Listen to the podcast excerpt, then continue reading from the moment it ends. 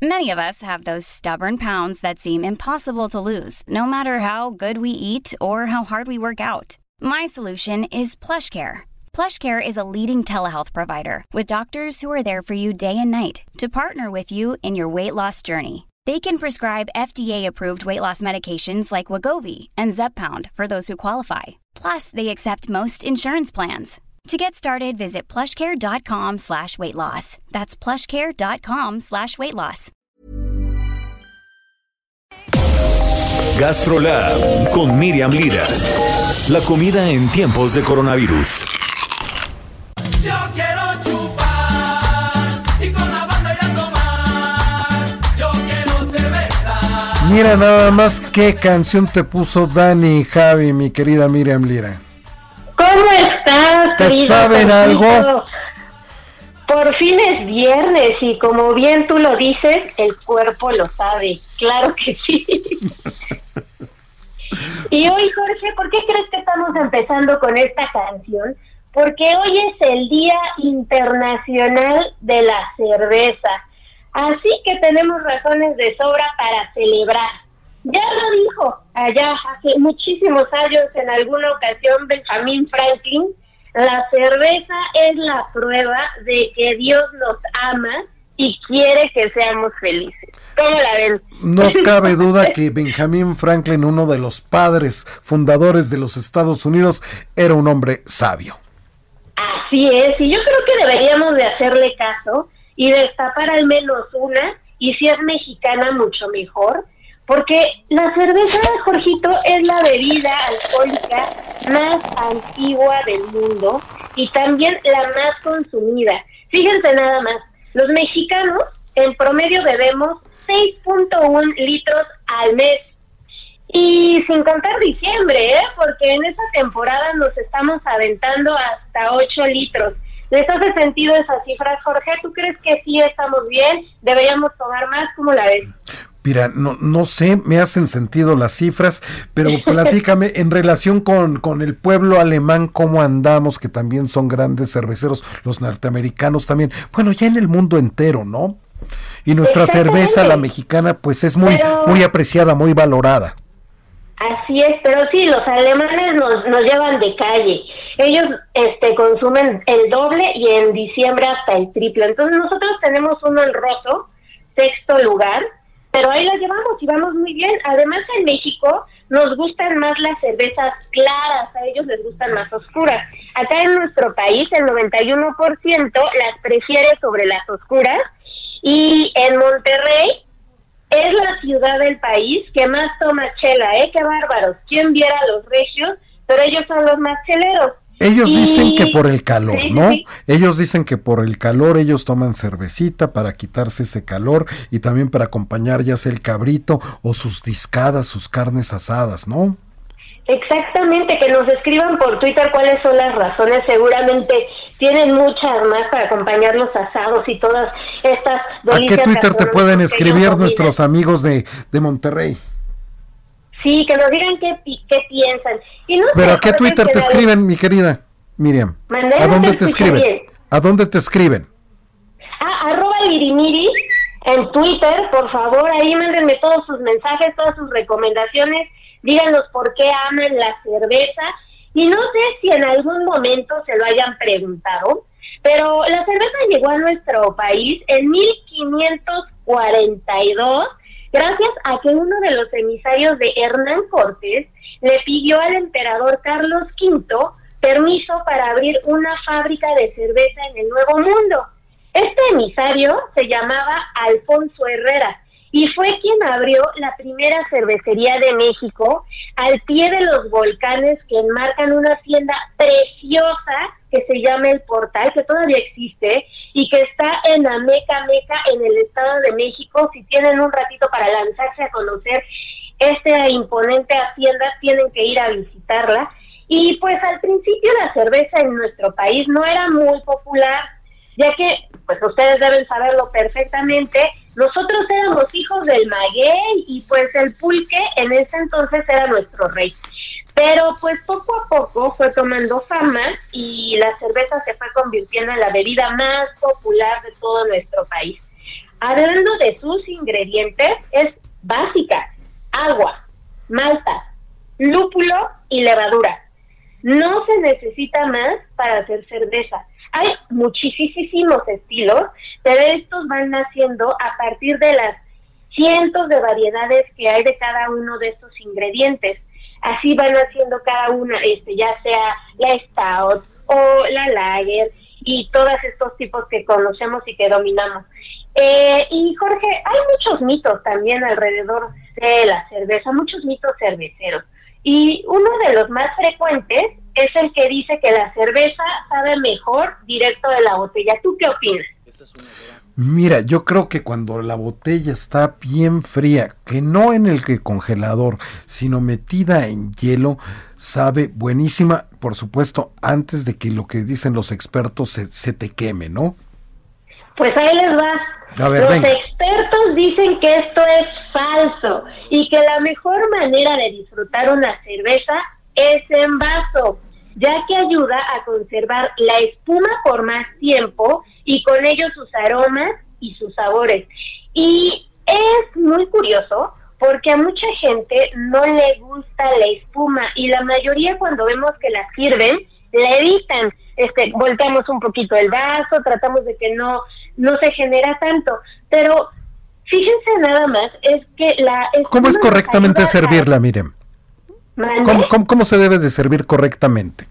¿Cuánto debe de tener en un 45 porcentaje de... 45 grados tienen que inclinar la botella en su vasito y después la dejan caer en un ángulo de 90 grados. Hasta matemático salió, ¿qué tal? No, no, no, si tiene su ciencia, tiene su Tiene toda su ciencia. Pero la espuma es muy buena dentro de la cerveza porque es el resultado de uno de los procesos más importantes, que es la fermentación.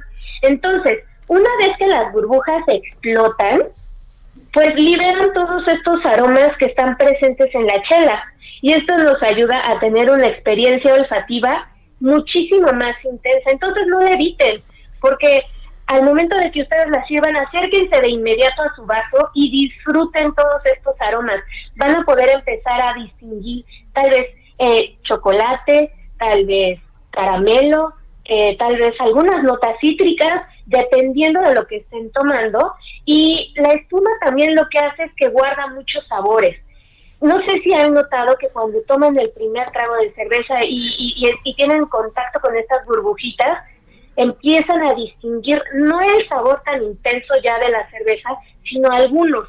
Entonces esa también es súper rico cuando uno toma cerveza, ir descubriendo de qué está formada y de alguna manera de construirla, ir identificando todos estos sabores que, que van apareciendo poco a poco.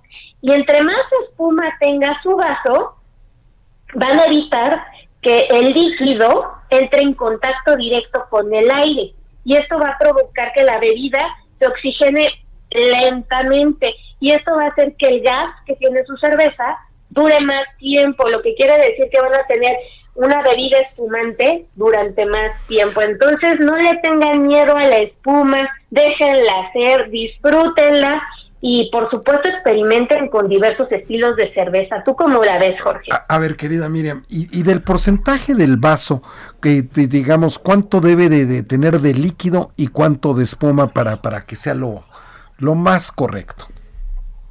Pues miren, ustedes van a empezar a servir su cerveza, como les decía, a 45 grados y tiene que tener de espuma al menos dos deditos para que la disfruten. Porque si ustedes sirven de un jalón la cerveza, se les va a botar y va a salir aquello una fiesta de espuma y tampoco queremos eso. La idea es que podamos disfrutarla poco a poco. Entonces, por eso les digo, lo ideal es empezar a 45 grados deslizando un poco por las paredes del brazo y al final le van a dar un este refilón directo a 90. Tú como una experta, bien. tú como una experta de este gran mundo gastrolab, mi queridísima Miriam Lira, platícame, ¿qué opinas tú acerca de estas cosas que toman los chavos, que a la michelada ya le ponen hasta gomitas, este, las hacen de chamoy, las hacen de dulces, las hacen este, de cualquier color. ¿Qué opinas tú de eso? Que hagan con Yo la creo cerveza. que yo creo que en gusto se rompen géneros. Es más, También en redes sociales nos pueden decir qué tipo de cervezas son, porque hay a quien le encanta la de barril, hay a quien le encanta la artesanal, hay a quien le encanta la gomichela, hay a quien le, le encanta la de la que no lleva alcohol y se vale, se vale. Lo ideal es que fomentemos su consumo responsable, eso sí amigos, consumo responsable en todo momento, no más de tres, cuatro vasitos, tampoco se me aceleren, pero el gusto se rompe en géneros. Yo digo que todas se valen y mientras a quien la tome le encante, le guste y la disfrute, válido, completamente válido. Oiga, editora del suplemento Gastrolab, Miriam Lira, platíqueme, ¿y el maridaje? Uf, las cervezas van con todo.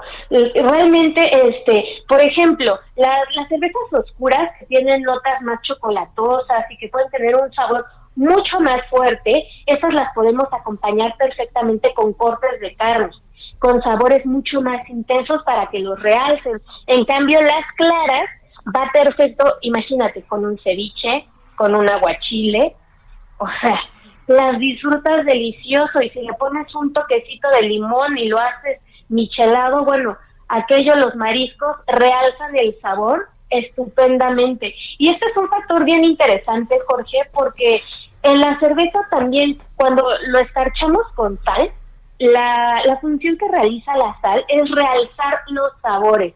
Mucha gente cree que la sal mata el sabor y al contrario, la sal es un elemento que nos ayuda a exponenciar todas las notas.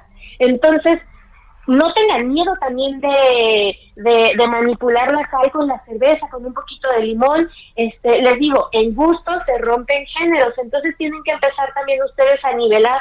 No hay, este, como antes se decía mucho, la regla exacta de cómo se tiene que beber o tomar esto no la hay. Las reglas ahora las hacemos nosotros, podemos dar algunas recomendaciones de con qué da mejor, pero la realidad es que la experimentación siempre va a ser el mejor maestro. Y para, y para ampliar la información, ¿a qué sitio en la web pueden recurrir nuestros amigos del dedo en la llaga del Heraldo Radio?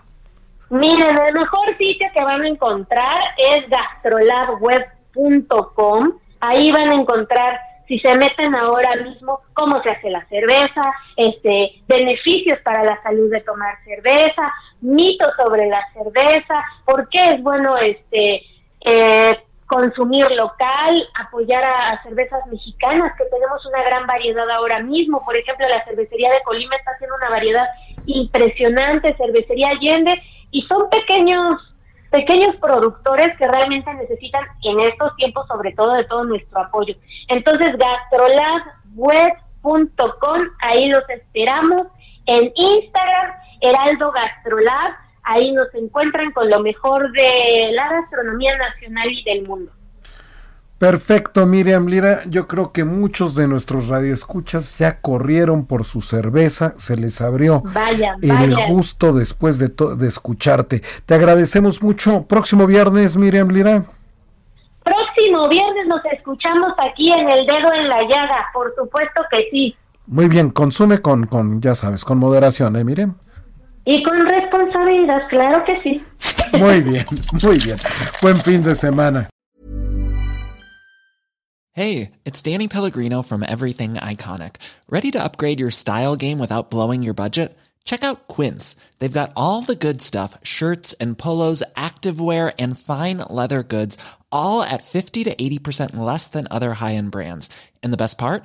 They're all about safe, ethical, and responsible manufacturing. Get that luxury vibe without the luxury price tag. Hit up quince.com slash upgrade for free shipping and 365 day returns on your next order. That's quince.com slash upgrade.